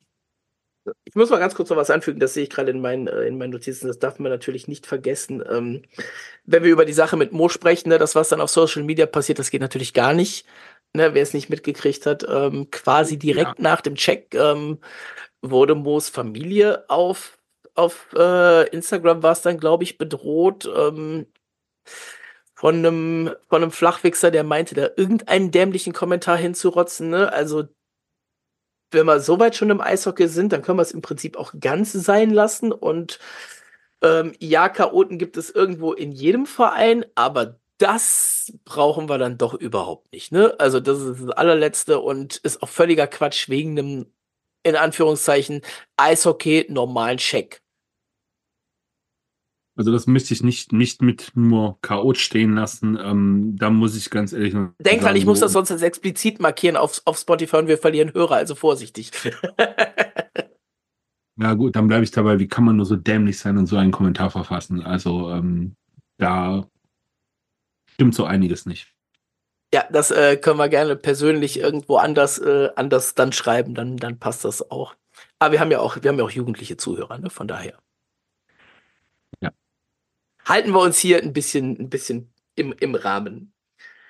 Äh, ja, sorry, den hatte ich vergessen. Ähm, kommen wir zurück zu Perzilov. Ähm, wirklich gutes Debüt gegen, gegen München. Äh, gut in, in Ingolstadt. Auch da, ne, 18 Minuten Eiszeit für jemanden, der gerade erst wieder angekommen ist. Äh, hat er schon ordentlich was abgerissen. Ja, und, auch müssen. Ja, und auch müssen, genau. Und ja, natürlich, weißt du, bei Petsilov, was du bekommst, wenn du ihn verpflichtet, du bekommst ein bisschen Härte vor dem eigenen Tor, du bekommst den Stock im Rücken der Gegner. Und ich glaube, das ist genau das, was Uwe Krupp will. Ja, und was die Defense äh, eigentlich ja auch, was wir letztes Mal schon mal angesprochen haben, äh, ja auch braucht, ne? Dass du halt vor dem eigenen Tor jemanden hast, der ein bisschen aufräumt und äh, auch dem Torhüter ein bisschen helfen unter, unter die Arme greift, indem er halt äh, die Sicht freiräumt und ähm, ja, sich im Zweikampf behaupten kann. Ne? Von daher, aber du hast ja gerade schon angerissen, äh, durch jetzt die Sperre von Moritz Müller ähm, macht man daher wieder eine neue Baustelle auf und äh, Na gut, ja. ich meine, da wird jetzt Nick Eichinger zurückkommen, ne? Klar, der wird dann jetzt wieder der sechste Mann im, in der Verteidigung im Line-Up werden. Vorher gingen ja nur sechs, weil eben zwei von vier U23-Spielern bei den Haien ausfallen und man aber auch ja. aus der DNL keinen hochzieht, was ja theoretisch auch immer möglich wäre, aber Uwe Krupp spielt halt mit dem, was er hat und dann hat er eben das Problem, dass er eben nur 18 Mann auf den Spielberichtsbogen bringen kann, wenn er nur zwei U23-Spieler reinsetzt. Ja, gut, auf der anderen Seite, äh, ich bin ja nie so der Freund von den sieben, sieben Verteidigern auf dem Bogen. Ähm, immer dieses Durchrotieren, zumindest in einer Reihe, bin ja der Freund von drei fixen Pärchen, die sich immer abwechseln und äh, gut ist. Ähm, Wenn es dann im Endeffekt eine Stürmer, gut, da kann ich mich eher nur mit anfreunden, aber äh, hinten in der Defensive würde ich halt immer sechs Verteidiger mit drei festen Pärchen bevorzugen. Herr Zielhoff ist zurück. Wir schauen mal, wie er sich äh, so schlägt bei den Haien in der nächsten Zeit. Wie gesagt, aus der Erfahrung, viele Punkte werden wir nicht von ihm erwarten können, ähm, aber gute Aufräumarbeit hinten und eben auch stabil stehen. Und der Punkt, den einige angesprochen hatten, ähm, wenig Spielpraxis, vielleicht nicht ganz fit, das kann man nach den ersten beiden Spielen fast schon, fast schon rausnehmen, das die Angelegenheit. Ja, definitiv. Also ähm, da, glaube ich, braucht man sich keine Sorgen machen. Was ist noch passiert über die letzten Wochen in der DEL? Wir fangen heute an. Ähm, Matti Tilikain ist nicht mehr Head Coach der Löwen Frankfurt. Zudem haben sie mit Hudacek einen neuen Goalie geholt. Also Frankfurt reagiert auf die schlechten Ergebnisse von zuletzt. Äh, wir gucken uns gleich natürlich die Tabelle auch noch mal ein bisschen an. Ne? Ähm, Ausfälle haben wir natürlich in letzter Zeit einige ähm, auch bei den Haien, auch woanders, Phil Verone, Jaden Deschanot, um mal zwei zu nennen, die es jetzt zuletzt getroffen hat. Ähm, Wolfsburg hat mit äh, Peter Müller noch einen Spieler nachgeholt in der letzten Zeit. Wir haben einen neuen alten ähm, Free-TV-Partner mit DF1. War, glaube ich, mhm. irgendwann so vor, vor, vor irgendwann während, während Premiere-Zeiten noch, war das nicht auch irgendwann mal auf DF1, so Mitte der 90er? Echt jetzt? Da war, ja, da war ja DF1 so der, der neue Sender am digitalen Fernsehhimmel. Oh Gott, das war mir völlig in Vergessenheit geraten, keine Ahnung. Ja, aber ansonsten, ähm, das so die, ähm, ja, die Neuzugänge in der Liga, ne, dann ähm, haben wir natürlich offiziell Gregor McLeod inzwischen bis 2026 bestätigt, hatten wir schon vorher. Alex Elf verlängert in Düsseldorf. Markus, was ist da los? ja, was da los? Alex E. verlängert halt in Düsseldorf, ne? Ähm, da hat sich wohl jemand entweder aufs Glatteis führen lassen, und damit meine ich nicht mich, ähm, sondern deine gute oder, Quelle. Oder äh, es wurde halt bewusst so äh, gestreut. Keine ja, also Ahnung, müssen wir, müssen wir sagen, müssen wir sagen, deine Quelle, auf die ich jetzt natürlich gerade anspiele, weil du in letzter Zeit schon mal öfter gesagt hast, dass du da nochmal nachhorchen wirst, äh, war eine von drei Quellen, die wir hatten, die alle unabhängig voneinander gesagt haben, äh, ja, Alex El nach Köln. Mit drei Quellen im Rücken ähm, gehen wir dann natürlich auch mit raus. Ähm, in diesem Fall hat es ja. sich tatsächlich leider als falsch erwiesen. Ähm, das passiert dann schon Soll mal. vorkommen. Soll ja. vorkommen. Ähm, kommt aber hoffentlich nicht häufiger vor. Von daher werden wir jetzt noch mal ein bisschen bei anderen Sachen noch mal ein bisschen tiefer graben, bevor wir da dann auch Sachen verkünden wären. Ähm, ja, Spielsperren gab es einige, die haben sich allerdings inzwischen alle schon wieder schon wieder erübrigt. Und habe ich noch irgendwas vergessen? Ich glaube, das war tatsächlich alles, was in den letzten zweieinhalb Wochen DEL passiert ist. Ähm, eine Sache noch, ich hab noch natürlich. Ich habe hab noch, ganz kurz. Ja, dann du ich, zuerst, dann ich. Lass, lass mich zuerst, weil es geht auch noch um neuen Spieler, ist schon was länger her, aber trotzdem will ich den kurz mal ansprechen. Was sagst du denn zum Performance von Chris Brown bei den Wild Wings?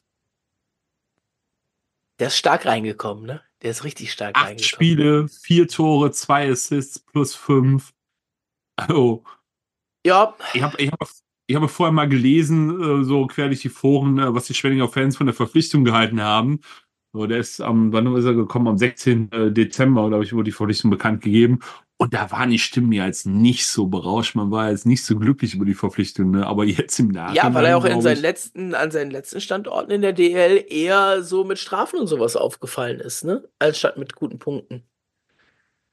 Ja, ja, kann, kann man schon sagen. Also, äh, das war jetzt nicht, nicht so wirklich doll, was er geleistet hat. Ne? Klar, er hat in Nürnberg 21, 22, 34 Punkte aufgelegt. Ja, da war man, ähm, auch noch mit, da war man doch auch noch mit ihm zufrieden. Ja, genau. In Iserlohn dann aber halt 22 Punkte in 50 Spielen. Ähm, da ging es dann schon deutlich runter und dann ist er dann in die Slowakei gewechselt zu Bratislava.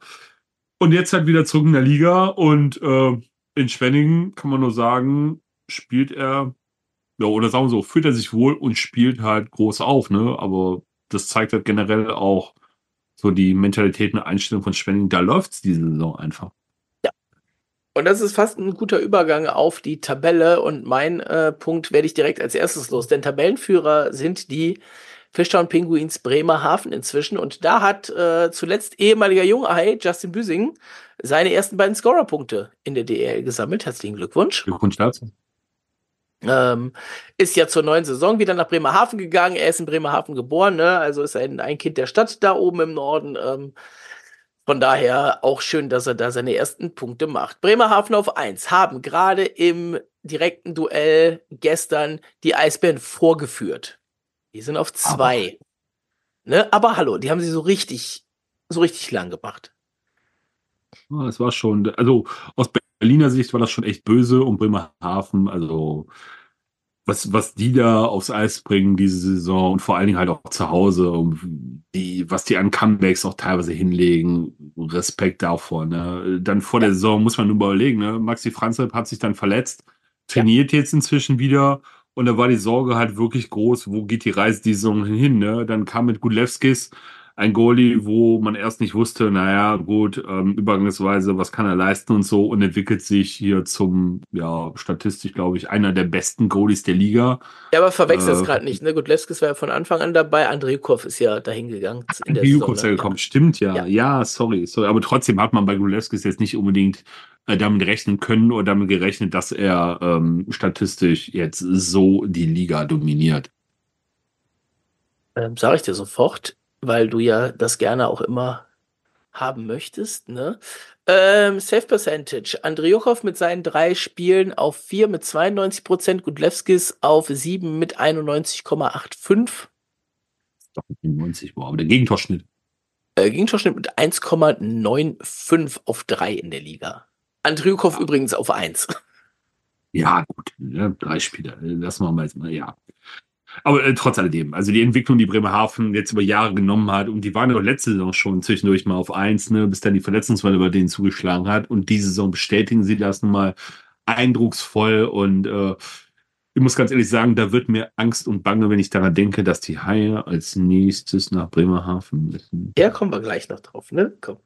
Äh, aber du hast gesagt, ja, Bremerhaven letztes Jahr das Team, das am zweithäufigsten nach Red Bull München auf der Eins stand in der Liga. Ähm, dass es dann das Viertelfinale Red Bull München gegen Bremerhaven gab, äh, sagt dann alles, wo die Reise für Bremerhaven dann am Ende hinging. Ähm, ob der verletzten Misere und der Leistung in der restlichen Saison. Wir haben schon gesagt, auf zwei die Eisbären, auf drei die Straubing Tigers, auf vier Red Bull München 65, 64 Punkte. Dann Schwenningen 60, Köln 57, Wolfsburg 57, Ingolstadt und Mannheim auf 8 und 9 beide 55. Das ist so dieses breite Mittelfeld. Ich sage jetzt mal von Schwenningen an bis Mannheim 5 bis 9, wo alles noch drin ist. Und auch München und Straubing sind da nicht weit weg vorne. Die ersten beiden, glaube ich, die sind ein bisschen weg. Ja, kann man so sagen. Also Bremerhaven, Berlin haben sich jetzt ein bisschen abgesetzt äh, und dann, ja, es ist eigentlich im weiteren Verlauf immer noch alles möglich. Ne? Also ich würde sagen, von Platz 3 bis 9 das ist jetzt nicht wahnsinnig viel. Es sind zehn Punkte, die halt Straubing und Mannheim voneinander trennen. Ähm, da kann relativ schnell einiges passieren. Es sind ja noch 16 Spiele, von daher äh, ist noch ja, einiges zu gehen. Dann ist allerdings ein größeres Loch bis zu Platz 10, 43 Punkte. Nürnberg sind 12 Punkte Abstand. Das wird schwierig, da vielleicht noch mal ranzukommen, egal ob es Nürnberg oder jemand anders ist. Denn dahinter Augsburg 41, Löwen Frankfurt 39, DEG 39, Iserlohn 34. Die Roosters waren schon mal elf Punkte hinten weg. Die sind jetzt wieder auf fünf dran. Die haben momentan einen Lauf. Ja, auch, auch da, ne? Die letzten fünf schieben sich so ein bisschen wieder zusammen. Ne? Ja. Es sind auch nur neun Punkte von Nürnberg bis Iserlohn. Und ja. ähm, wer aber wirklich besorgniserregend ist, du hast ja gerade eben schon gesagt, dass Frankfurt den Trainer entlassen hat, die haben jetzt zehn Niederlagen hintereinander.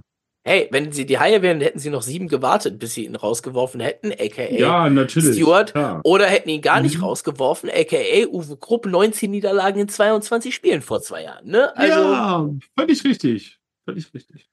Von daher äh, noch rechtzeitig vielleicht die Reißleine gezogen in Frankfurt. Das sind dann eben nur vier Punkte auf Platz 10. Das ist noch drin. Ähm, hat man sich mehr erwartet, bestimmt. Da muss man jetzt aber dann ein bisschen wieder hinkommen. Du gesagt, wer jetzt den Trainerposten übernimmt in Frankfurt? Äh, erstmal macht das Herr Fritz Meier selbst. Ja, genau. Gibt es denn da irgendwie schon Kandidaten oder so? Hat man da schon was gehört? Boah, nicht wirklich. Also nichts, nichts Spruchreifes, Namen alle geläufig. Oh, Fleming ist doch frei. Fleming ist frei, Sundblatt ist frei, Lundskog ist frei. Frei sind viele, ne? Ja, ja. ja mal gucken, was Frankfurt so macht. Ja, gibt jetzt ein neues Gerücht noch äh, zu einem Verteidiger, Markus Lauritzen nach Frankfurt aus Schweden.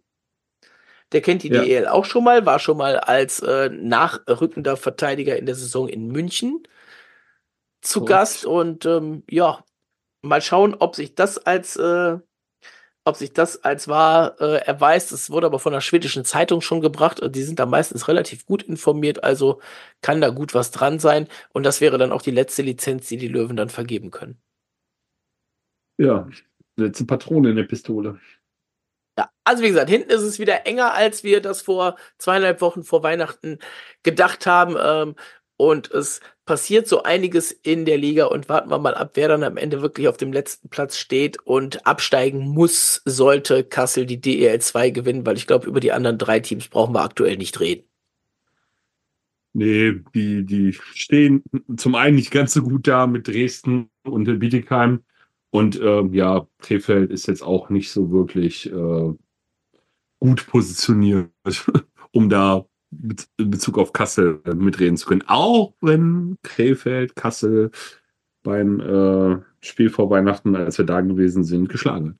Ja, das, äh, aber über eine Sieben-Spiele-Serie, wenn Kassel komplett ist, weiß ich nicht so ganz, ob das. Naja, da, nee, nee, und vor allen Dingen bei Kassel tut es ja auch personell noch so ein bisschen. Ja. Ähm, die, die laden ja nochmal richtig nach und äh, von daher sehe ich da eigentlich auch auf eine lange Serie keine Chance für Krefeld oder jemand anderes. Aber das haben wir letztes Jahr auch gesagt und Kassel ist dann doch nicht geworden. Von daher, äh, da warten wir mal ab, was die DL2 dann am Ende wirklich zu bieten hat. Korrekt. Nächstes Wochenende, Markus. Du hast es gerade schon gesagt, Freitag geht's für die Haie nach Bremerhaven und dann am Sonntag in jetzt schon ausverkaufter Lanxess Arena die Schwenninger Wild Wings zu Gast. Es wird gerade in Bremerhaven wird das ein ganz, ganz heißer Ritt, ne? Also, wenn die Haie es schaffen, wie gegen München, bis auf diese eine unsinnige Strafe gegen Ende des Spiels von Maxi Kamera, ähm, keine Strafe zu nehmen, könnten die Haie eine Chance haben, irgendwie Punkte mitzunehmen. Ich glaube es aber nicht, dass sie da ohne Strafen so das ganze Spiel auskommen. Und was Bremerhaven im Powerplay zu leisten imstande ist, wissen wir alle. Was die Haie im Unterzahl zu leisten imstande sind, wissen wir auch alle. Ähm, von daher befürchte ich, ich hoffe es nicht, aber ich befürchte es, dass die Haie in Bremerhaven kein Land sehen werden. Und dann kommt Schwenning. Das ist dann, je nachdem, wie der Freitag verläuft, ist das wieder so ein Duell äh, 5 gegen 6, 6 gegen 7 oder so im Mittelfeld der Tabelle auf jeden Fall. Es ist halt wieder ein direktes Duell um die Playoff-Plätze, muss man jetzt aktuell sagen. Äh, und in Anbetracht dessen dann als nächstes die Haie nach Berlin müssen, ähm, ist das Spiel gegen Schwenningen halt auch schon wieder extrem wichtig. Ne? Du spielst halt gegen den ersten, dann gegen den vierten, fünften und dann musst du halt zum zweiten. Und ähm, es sind eigentlich die Spiele, wo man dann sagt, so, ja, da wächst man über sich hinaus und äh, kann was gut machen auf die direkte Konkurrenz, aber ne, wenn du halt verlierst, ist es halt dann auch, äh, kannst auch das komplette Gegenteil sein und du darfst eigentlich zu Hause gegen Schwenning nicht verlieren. Aber Schwenningen in dem Flow, in dem die gerade sind, ähm, ist äußerst unangenehm und die Halle ist wieder bis auf den letzten Platz voll, hast du ja gesagt. Und wir wissen ja, was das bei den Hallen meistens bewirkt, wenn die Halle, wenn die Halle voll ist. Von daher, ähm, es wird wahrscheinlich ein Hauen und Stechen, ein knappes Ding, ähm, wo es in die Overtime geht und wer dann gewinnt, keine Ahnung. Das heißt, du vergibst wie viele Punkte? Maximal ja, zwei. Maximal zwei. Ah. Es ist schwer, das zu überbieten, deswegen lasse ich es und gehe mit einem. Letztes Mal, als wir beide so niedrig waren, hat das geklappt. Wer weiß, was denn dieses Mal passiert, ne? Ja, toll, toll, toll. Aber du hast gesagt, Ausblick auf den restlichen Januar. Und äh, wenn der Januar durch ist, dann sprechen wir dann über noch zehn Spiele bis zum Saisonende. Ähm, Im Januar folgt noch in Berlin, in Nürnberg, in München und dann zu Hause gegen Bremerhaven. Also das sind richtige Kracher, die da noch warten. In Nürnberg und in München werde ich äh, unsere Fahne hochhalten. Ja, viel Ne, Spaß äh, dabei. Genau, dich wieder ehrenhaft in Bayern vertreten. Und äh, wer weiß, in, in Nürnberg und in München habe ich die letzten beiden Male gewonnen, als ich alleine da war. Also von daher äh, schauen wir mal, wie es dieses Mal dann so wird. Ähm, aber da werden wir natürlich, das sind jetzt wieder endlich mal wieder Wochenrhythmus-Spiele. Ne? Das heißt, wir werden ganz normal wieder einmal die Woche den Sharkbite bringen und äh, müssen nicht irgendwie gucken, zwischen zwei Spielen zu landen. Und äh, bevor man es gehört hat, ist es schon wieder Schnee von gestern, weil dazwischen vielleicht schon wieder das nächste Spiel lag. Äh, von daher haben wir da jetzt wieder ein bisschen Rhythmus drin bis Anfang Februar auf jeden Fall. Ja. Fällt dir sonst noch was zu den nächsten Haie-Spielen ein? Außer, dass bis inklusive Berlin dann eben Moritz Müller jetzt gesperrt ist. Nee, nee. Wir haben heute schon wieder, schon wieder so viel gesagt und ähm, es treibt den Puls hier und da schon wieder in die Höhe, was man sagt und sich mal wieder so ins Gedächtnis ruft, was so passiert ist und was eigentlich noch so bevorsteht. Und sind weiterhin viele, viele offene Fragen, was die Haie betrifft und äh, aus unserer Sicht ja die wenigsten davon beantwortet oder so beantwortet, dass man hoffnungsvoll in die Zukunft blicken kann. Von daher, lass uns mal überraschen, was die nächsten Spiele so bringen. Da gehen wir doch einfach mal in den Abschluss dieser Sharkbite-Folge über. Ähm, und fangen das wie folgt an. Wir haben ja zum Jahresende so einen kleinen, ähm, kleinen Text geschrieben, was im Jahr bei uns so passiert ist. Homepage, Social Media etc. pp. Äh, wir können inzwischen vermelden bei Twitter über 1000 Follower. Vielen Dank dafür. Bei Instagram sind wir noch drunter und bei Instagram geht es darum, ob der Max in seine Saisonwette einzahlen muss. Also, liebe Leute, wer uns noch nicht auf Instagram folgt, tut das oder macht gerne ein bisschen Werbung dafür. Ähm, dann klappt das auch mit dem Geld für den guten Zweck vom Max. Auf der anderen Seite ähm, das Thema Blue Sky, das steht auch noch so ein bisschen an. Ähm, ja, ja, ich weiß, es sollte schon lange erledigt sein und es wird irgendwann teaserst das kommen. immer an. Ja, ja, ich verspreche aber jetzt keinen Zeitpunkt mehr, aber ich sag, irgendwann wird es da sein. Also, Last but not least in dieser Folge, Markus, hast du was für die Playlist? Ja, ich habe was, ich habe was, äh, nach langem Überlegen habe ich was gefunden. Nein, so lange habe ich nicht überlegt. Ich hatte es ja vor der Episode schon wieder vergessen, aber du hast mich ja da- daran erinnert, dass ich dann was suchen muss. Und ich habe für die Playlist Run DMC featuring Aerosmith mit Walk This Way. Das werden wir auf jeden Fall draufpacken. Dann haben wir einen Hörerwunsch mit dabei. Und zwar von der Lucy haben wir Billy Talent mit Red Flag. Schick. Und äh, von mir gibt es äh, eine, eine Hommage an den, an den äh, endletzten Jahres Tobi Anschitschka. Und von mir gibt es Pink Floyd mit The Wall. Ah, schick. Für den Bandschitschka. Genau, für den Wanschitschka. Was müsst ihr machen? Ihr dürft uns gerne Mails schreiben. sharkbitepod at gmail.com. Wenn ihr irgendwas habt, worüber wir sprechen wollt, wenn ihr Anmerkungen habt, Kritik, Lob, alles gerne gesehen, alles da rein. Ähm, gucken wir uns an, gehen drauf ein. Ähm, wenn das in der Folge sein soll, dann natürlich auch in der Folge oder eben gibt es von uns sonst eine Reaktion. Genauso wie wenn ihr uns Kommentare schreibt, ähm, auf Facebook, auf Twitter Schrägstrich X, auf Instagram äh, oder Nachrichten schreibt, äh, da versuchen wir zumindest relativ zeitnah auch immer zu antworten. Und jetzt am Ende noch ein kleiner Shoutout für die nächste Bully-Folge, die am Mittwoch, den 10. Januar erscheinen soll. Äh, denn da gibt's mich als Gast. Äh, da darf dann auch gerne mal reingehört werden. Ähm, bedanke mich nochmal beim Bully-Podcast für die Einladung. Geht so ein bisschen darum, ähm, ja, wie bin ich zum Eishockey gekommen? Was mache ich überhaupt beim Eishockey? Und ähm, wie ist der Sharkbite entstanden? Und überhaupt, also wer da noch so ein paar Sachen wissen will, die wir hier vielleicht noch nie gesagt haben. Äh, die haben ein bisschen was rumgewühlt und ausgegraben, unter anderem meine Bachelorarbeit, in der es ja auch um die Haie ging zum Teil. Nein, ähm, ja, das ja. gibt's ja nicht. und von daher, äh, da lohnt das reinhören, vielleicht für denjenigen, der noch so ein bisschen was dazu erfahren will, was er vielleicht über mich noch nicht weiß in Bezug auf Eishockey, was mich der Markus hier auch noch nie gefragt hat. Bleibt zu sagen, folgt, folgt auf Social Media, liked, kommentiert, äh, rastet da aus, macht alles. Ähm, und jetzt gleich hört er natürlich noch rein in die O-Töne und Pressekonferenzen. Ich sag jetzt mal so beim Blick auf Dings. Ingolstadt kann man sich online angucken, da waren wir natürlich nicht, aber was wir von den Spielen aus diesem Jahr gegen Iserlohn und gegen München haben, das packen wir euch auf jeden Fall noch hinten dran.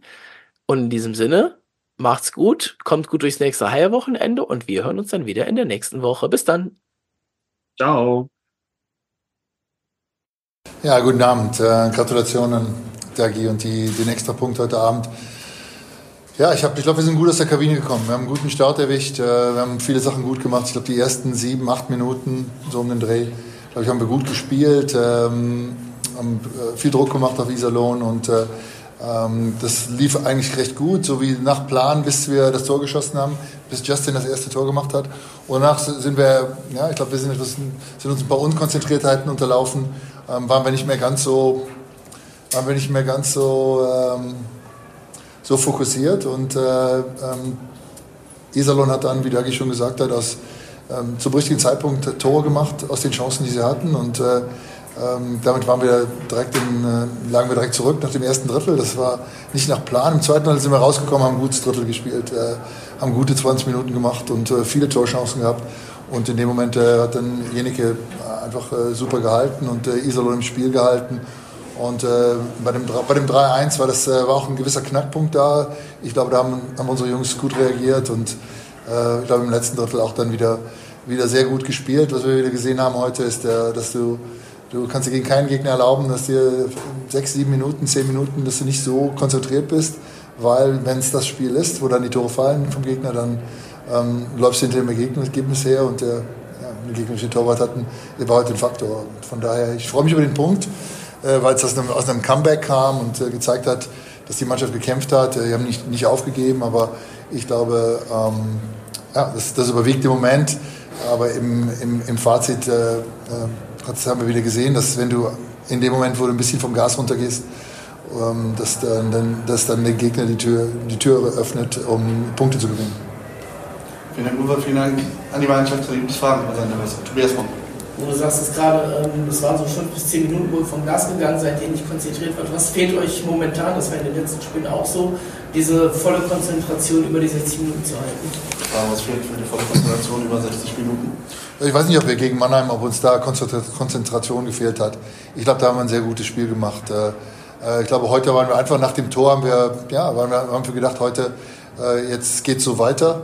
Und in, in dem Moment ähm, verlierst du so, gehst du so ein bisschen von deinem Gameplan, von dem, dass wir, wie, wie wir zu spielen haben, ein bisschen weg. Und, ähm, und das äh, heute den, manchmal klappt es, manchmal funktioniert es. Und heute in dem Spiel äh, hat damit äh, Iserlohn äh, Schwung bekommen und äh, hat dann auch heute ja, von den von, Tore geschossen zum richtigen Zeitpunkt, wie Dagi schon gesagt hat. Dann hast du ähm, das statistisch beste Powerplay der Liga, du hast das zuletzt geändert in Mannheim während des Spiels und jetzt für heute mit fünf Stürmern. Warst du nicht mehr zufrieden zuletzt oder wolltest du einfach ein bisschen Variation reinbringen? Frage zu den Überzahlformationen. Ja, wir haben auch ähm, mit einem Verteidiger und vier Stürmern auch äh, zu dem Zeitpunkt waren wir nicht, hatten wir nicht mehr so viel Durchschlagskraft. Ähm, das Powerplay hat uns dieses Jahr schon äh, einige Mal geholfen. Ich glaube, da geht es darum, das sind deine, das sind deine in der Regel deine talentiertesten Spieler. Und äh, bei den talentiertesten, talentiertesten Spielern gibt es auch die größten Formschwankungen. Und ähm, ja, im Moment äh, haben wir nicht so die Durchschlagskraft. Wir haben nach wie vor Chancen. Wir machen gute, machen gute Sachen im Powerplay, aber ähm, ja, äh, im Moment scheint der Torwart oder der Gegner immer noch mal Schläger dazwischen zu sein, zu haben oder einen Schuss zu blockieren. Und, ja, aber ich glaube, wir, wir sind da schon, äh, wir arbeiten da sehr fleißig dran und ähm, da wird viel gesprochen und da wird viel dran, viel dran gefeilt. Ich äh, glaube, im nächsten Spiel werden wir wieder, werden wir wieder ein gutes Powerplay haben. Das ist das Ziel. Eine letzte Frage kurz. Ja. Ähm, ihr habt die Verpflichtung von Petzilov heute bekannt gegeben. Ähm, war schon mal hier, aber auch unter dir. Ähm, hat jetzt das Jahr bis jetzt noch nicht gespielt. Wie siehst du ihn momentan so in den ersten Einheiten und was erwartest du dir von ihm? Die Frage zum 19 Patrick Silov. Ja, Pat hat, ist ein, äh, ein, Spieler, der sich immer in, in, guter körperlicher Verfassung hält.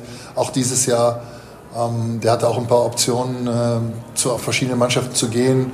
Ähm, äh, wie gesagt, wenn er in der Mitte der Saison ist, ist es immer so ein bisschen, da ist auch sicherlich ein gewisser, gewisser Gewöhnungsgrad dabei, der die Entscheidung, äh, der ausgiebig, ausge, wie sagt man, äh, ausschlaggebend war in der Entscheidung und äh, ähm, das von seiner Seite, aber auch von unserer Seite. Äh, ich glaube, wir bekommen einen stabilen Verteidiger, der uns äh, in den letzten Spielen und dann auch in den Playoffs hier ähm, unterstützen wird. Yeah, tough loss against Israel in the shootout. Take me through the game a bit. Yeah, I mean, I think the first 20 minutes wasn't what we expected, and um, I don't think it was our best, but uh, we crawled back in there in the second and the third. I think we played a good 40 minute game, but um, obviously we need to play 60 minutes. Um, moving forward, I think we have uh, two days here to prepare for a tough weekend coming up, Munich and Ingolstadt, and we'll be ready for them. Um, again, you came back late and scored goals for, for the tie. Um, is it a specialty of the team at the moment? Yeah, I mean, I think um, obviously our, our, third period has been our best period, um, but I think I think we gotta make our first and second good periods as well, and I think we just need to have a better start, and um, that's what we're gonna do on Friday. So. Um, you talked about Friday. It's Munich. Um, what do you expect? You're playing against champion.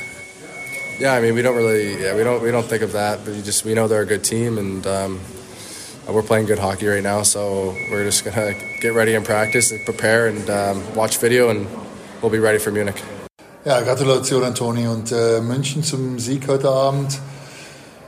Ja, ich glaube, wir sind, ich habe es ähnlich wie der Toni gesehen äh, im ersten Drittel. Wir waren gut unterwegs, ähm, sind gut aus der Kabine gekommen, wir haben äh, gut gespielt. Ich glaube, es ist 1-0, das Powerplay-Tor ähm, hat uns auch weiter Energie gegeben.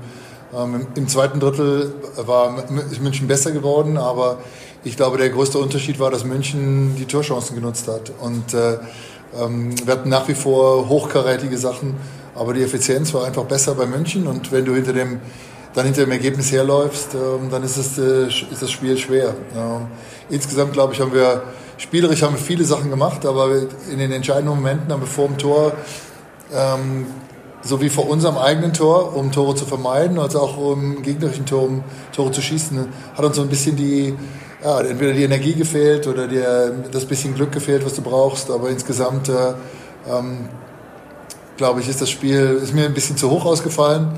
Ähm, wenn man die, wenn ich was vom Spielverlauf und von den Spielanteilen mir anschaue. Aber darum geht es am Ende, geht es um Resultate und ähm, die anderen Statistiken reihen sich danach dann hinten ein. Also gutes Spiel von München, sehr effizient. Und äh, ja, wir, haben, wir müssen, glaube ich, vor unserem Tor besser agieren. Dankeschön. Ja, Uwe, vielen Dank an die Mannschaft des Fahren und seinen Besser, Tobias Mann. Ähm, Uwe, das Håkan Hennig war Mitte zweites Drittel ungefähr auf der Bank. War das eine verletzte Situation oder hast du ihn ein bisschen sitzen lassen? Die Frage zu Håkan Hennig. Ja, wir kommen natürlich in eine Situation, wo, wo Fehler ähm, ähm, ausschlaggebend sind. Und äh, wir sind gerade in dem Moment, wo du, wo du hinter dem Ergebnis herläufst, ähm, gab's, war dann, ist dann die Entscheidung getroffen worden, dass wir auf drei Reihen umstellen. Und um nochmal, äh, ja, um zu schauen, dass wir näher rankommen. Äh, wie gesagt, das hat auch funktioniert, was Chancen angeht, aber es hat halt nicht geklappt, was, was die Torausbeute angeht. Weitere Fragen? Und vielleicht ein Wort zum Debüt von Petzino? Ja, solide. Solide. Hat gut gespielt, hat einen guten Job gemacht. Sein erstes Spiel in das haben wir seit April, Mai, würde ich sagen. Und ähm, ja, einen guten Job gemacht. Er ist ein stabiler, stabiler Verteidiger, ähm, äh, an dem man es heute nicht gelegen. Mo, 3-6 gegen München zu Hause verloren, vor ausverkauft im Haus. Wie fandest du das Spiel? Ja, ich würde sagen, alles in allem nicht gut genug von uns. Ähm, ich denke, wir hatten eigentlich einen ganz guten Start ins Spiel, haben gutes Eishockey gespielt und haben dann, äh, wie so oft im zweiten Drittel, ähm, zu leichte Tore hergegeben. Wo München gar nicht so viel, viel machen musste. Und so, so Geschenke kriegen wir in der, in der Liga selten. Ähm, und ich denke, zu dem Zeitpunkt ist das Spiel äh, ja, von uns weggekippt und in Münchens Richtung. Und dann am Ende ist natürlich schwer, gegen so eine Mannschaft dann noch viel zu produzieren. Ähm, alles unterm Strich darf man gegen so eine Mannschaft keine eher fünf oder sechs Tore hergeben. Du hast es gesagt, im zweiten Drittel mal wieder, wie in letzter Zeit häufiger, ein bisschen, ich sag mal in Anführungszeichen, untergegangen. Woran liegt das, dass ihr im zweiten Drittel so Probleme habt momentan? Ich finde, dass wir im zweiten Drittel zu weit auseinandergezerrt sind im Spiel. Ähm, Im ersten Drittel kommen wir von der Bank und kommen zusammen mit Schwung hinten raus. Da gelingt es uns besser, gemeinsam im Vorcheck zu gehen.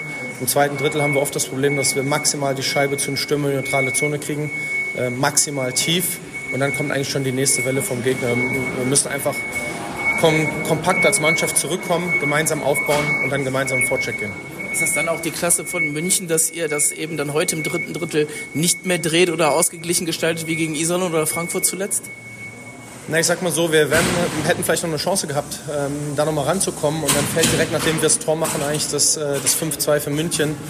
Das ist dann natürlich auch noch nochmal ein Genickbruch. Natürlich kann man sagen, das ist die Qualität, aber das muss man einfach besser verteidigen. Ihr habt äh, einen neuen Verteidiger dabei, Per Zielhoff, der hat heute sein erstes Spiel gemacht, erstes Spiel die Saison überhaupt. Du kennst ihn ja schon. Wie fandest du es heute, seinen Einstand? Ich fand es sehr gut. Ich habe sehr gern mit ihm zusammengespielt. Es war kompromisslos, schnörkellos, hart, gute Gaps, ähm, also nah am Gegner gespielt. Ich fand es sehr gut. Jetzt kommen als nächstes in Ingolstadt, dann in Bremerhaven. Ähm, Ingolstadt ein bisschen unter den Erwartungen, Bremerhaven fast über den Erwartungen ganz vorne mit dabei. Was erwartest du jetzt von diesen Auswärtsspielen, den nächsten beiden? Wie du gerade richtig angesprochen hast, also Ingolstadt hat auf jeden Fall einen guten Kader, eine gute Qualität. Ähm, ich denke, wir haben alle Antworten eigentlich bei uns in der Kabine. Wir müssen es nur schaffen, ein Spiel über 60 Minuten ähm, zu spielen. Ähm, heute haben wir ersten 20 gut, dann die letzten 20 waren wieder, ja, würde ich sagen, ordentlich. Aber wir müssen halt 60 Minuten in dieser Liga spielen, weil die Gegner sind zu gut, die Liga ist zu eng, als dass man da 20 Minuten ähm, ja, nicht komplett da ist. Ähm, zu den beiden Auswärtsspielen, ich denke, wir können beide gewinnen. Vielleicht tut es uns auch mal gut, äh, jetzt mal auswärts zu spielen. Ähm, und da, ja, auswärts waren wir bisher ganz gut eigentlich die Saison und wichtige Punkte auf jeden Fall für uns. Du sagst gerade auswärts gut, zu Hause läuft es nicht ganz so gut. Heute trotzdem wieder ausverkauftes Haus, nächstes Spiel auch schon ausverkauft. Ähm, das war ja früher immer mal so ein Hemmschuh für die Mannschaft, wenn die Arena voll war. Die ist dieses Jahr regelmäßig voll. Wie nimmst du das in der Mannschaft wahr? Ja, es ist fast schon, ja, ich will nicht sagen normal geworden, aber ähm, ich kann mich an Jahre erinnern, wo wir dann ähm, ja, auch mal in den Zehen gekratzt haben. Mittlerweile ist ja 16, 17 fast so das neue Normal. Ne? Da muss man erstmal ein großes Dankeschön aussprechen an die Fans, die so zahlreich hier reinkommen und auch den Haien Kompliment machen. Ähm, dass das Produkt insgesamt etwas ist, was die Leute anspricht. Ähm, natürlich würden wir den Fans, wenn sie so zahlreich kommen, gerne einen Sieg bescheren. Ich denke, letztes Jahr waren wir sehr heimstark. Ähm, dieses Jahr äh, sind wir es noch nicht. Am Ende sind es wieder ja, dieses zweite Drittel, was uns oft, oft die Spiele kostet. Ähm, und es wird Zeit, das zu ändern.